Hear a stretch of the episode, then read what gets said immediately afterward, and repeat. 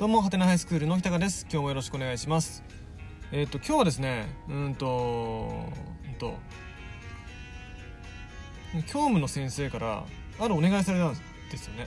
で、どんなお願いかっていうと、来年度使う教科書を選んでくださいと。ね。うんと、あれ。国語なんで、国語、1年生だったら国語総合。2年生だったら現代文。古典。3年生だったらそれに国語表現あってる。入ってくるんですけどそれぞれ今使ってる教科書からね新しいのに変えますかと。それとも変えないで継続して使えますかみたいなのを6月頭までに返答してくださいと。いうことでお願いされたんですよね。であのもう早いなと。ね、まあ、毎度の話なんで今更なんですけどその早いか早くないかはね。もう来年度使う教科書これですというのをさまだね今年度始まって2ヶ月ぐらいしか経ってないのに判断しないといけないんですよ。ね、でうんと変えるなら変えるで OK だし、まあ、変えないなら変えないでいいんですけどそれをね、まあ、結局来週国語科の中で、まあ、会議してさどうしますか？って話しようかなと思ってるんですよ。でその教科書採択云々の話はまあ仕方ないんでね。ややるんですけどいやそもそもね教科書さどどう選ぶもんなのかなってね。僕今教員やって何年目だ？うんと9年目とかね。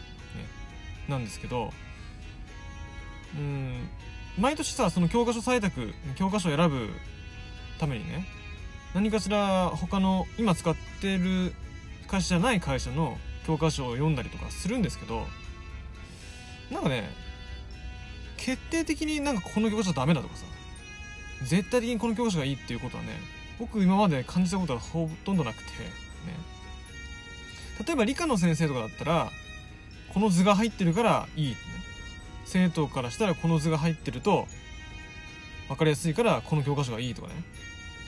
数学だったらなんか分かりやすい例題がいっぱい載ってるからいいとかってなんかあるみたいなんだけど僕は意外とそう感じたことなくてね。当然国語の先生なんかいますよ。それはあのこの話が入ってるからこの教科書がいいとかね。この順番で組まれてるからここの会社の教科書がいいってあるんですけど僕は全然正直どうでもよくてそんなのは。うんあんまどうでもいいって言っていいのかちょっと分かんないんだけど。どうでもよくて、ね、っていうのはなぜかっていうと、ね、例えば1年生だったら国語総合、まあ、ほとんどの学校で国語総合って1年生の時にやると思うんですよね。でその国語総合どんなことやるかって言ったら現代文も古文も漢文もやるんですよ、ね、全てがまんべんなく一冊の教科書にポンと入ってるんですけどその教科書の内容をさ全て網羅してやることができできるかそんなことないんですよね。教科書の中にあるいっぱいさいろんな話が載ってるんですけどその中からかいつまんでこれとこれとこれね。古文だったらこれとこれ漢文だったらこれとこれってかいつまんでるわけですよ。だから教科書の内容の下手したら4分の1ぐらいしか扱わないで終わるんですよ。ね。まあ語弊が若干あるんでちょっと訂正しますけどそのかいつまんでやっても別にその教えたい内容をさこぼれ落ちさせることは別にないので、まあ、別にいいんだけどただ教科書を買ったからにはさできる限りねせっかくその教科書を作ってくれた人がさこの話あったらいいなと思って載せてくれてるんだから触れられた方が本当はいいですよ。ちゃんと全部。全部の物語と全部の評論と全部のうんと随想と、ね、全部の詩と、ね、全部の俳句と全部の短歌とね触れてやれればいいんですけど、まあ、そんなことは結構不可能で授業でやるにはね。だから別に正直どの教科書を選んだところで自分がいいなと思う題材1つ2つ3つ4つ選んでやるんだから、関係ねえかなって思ってうんどうでもいいやと思ってるんですよ僕はね。で他の先生方他の科目の先生方に聞いても生物で全部終わるんですかこれ1年間で。いや終わらないですね。日本史これ全部終わるんですか1年間で。終わんないですね。うんと数学。数学 1A とかね 2B とか分かれてますけどこれ全部1年間終わるんですかって。終わんないですと。ね。なんかねどうやらどの教科どの科目聞いても教科書1年間で終わらせることってねほとんどないみたいですね。国語はまあいいですよ。ある程度は。ね全部は使わなくても網羅できるからある程度は。教えたい内容はね。だけど他の科目ではさ教えなきゃいけないことがいくつかあるのにいくつかっていうかその教科書の内容は基本的に全部教えなきゃいけないんだけど全部教えるだけの時間を割くことができないわけですよだから教科書の内容ではしょってしまう部分が絶対出てくるわけなんですよね。え？それがさその割とベテランの先生でも授業がとても上手だって言われてる先生でもそうなんですよ全部は終わらないと基本的にはね。ってなったらさふと疑問が湧いてくるわけですよ。これ教科書作ってる人ってどういう考えでこれ作ってるのか。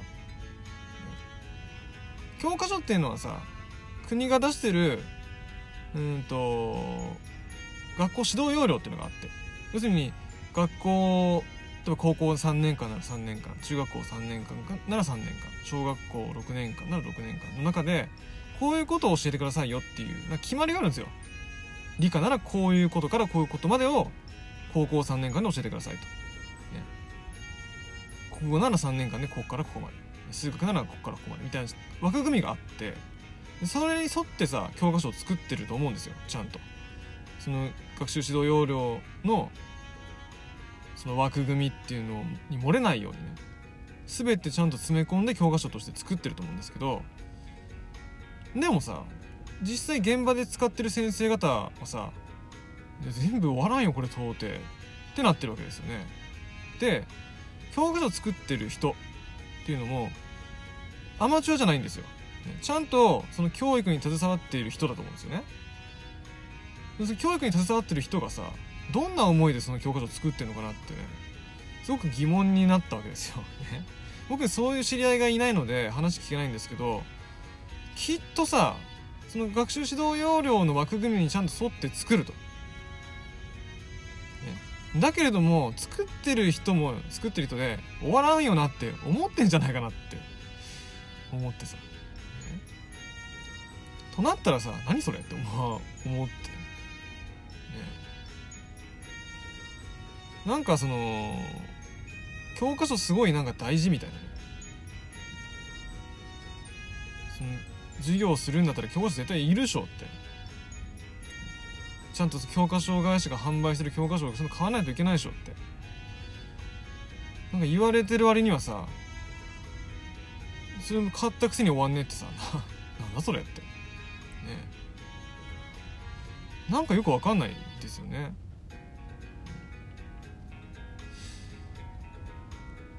いやなんかその学校のさレベルに応じて進むその度合い深度っていうのはなんか違うよと、例えば偏差値のすごい高い学校では教科書全部終わるだろうと。ね。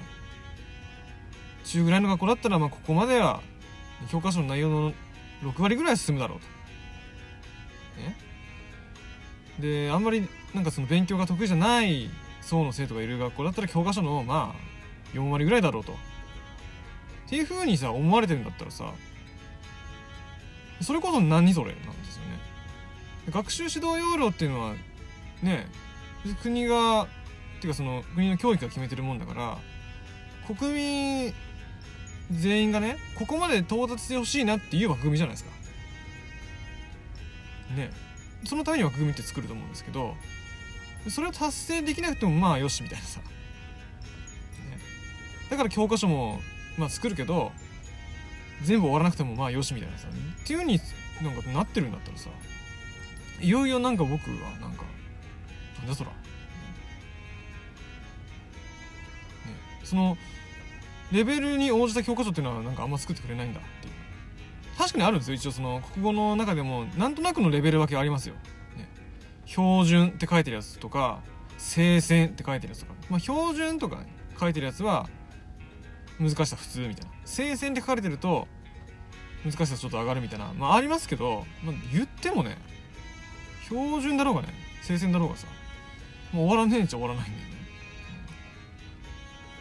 ね、なんかね僕教科書に対して納得いかないこと結構あるんですよ。教科書執筆してる人とかいたら本当ごめんなさいなんですけど。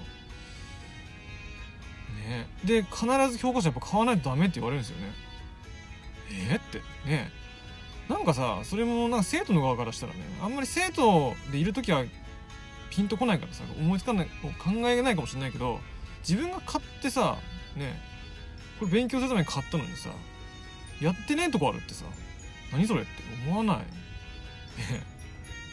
大人になってからって思うようになったかもしれないけど金払って買ったのにさ全部やらねえってどういうことなのって。自分でやれってことなのかってさ意味わかんないですよねすごいね、うん、そんなことを思いながら今日教科書をどうすかななんて考えたんですよね。全部悪いんだから教科書ね買わないでさその時々で先生がおのおのね題材見つけてきてやったら別にそれでいいと思うんですけどね、まあ、そうはならないんですよねなぜか。謎。うん。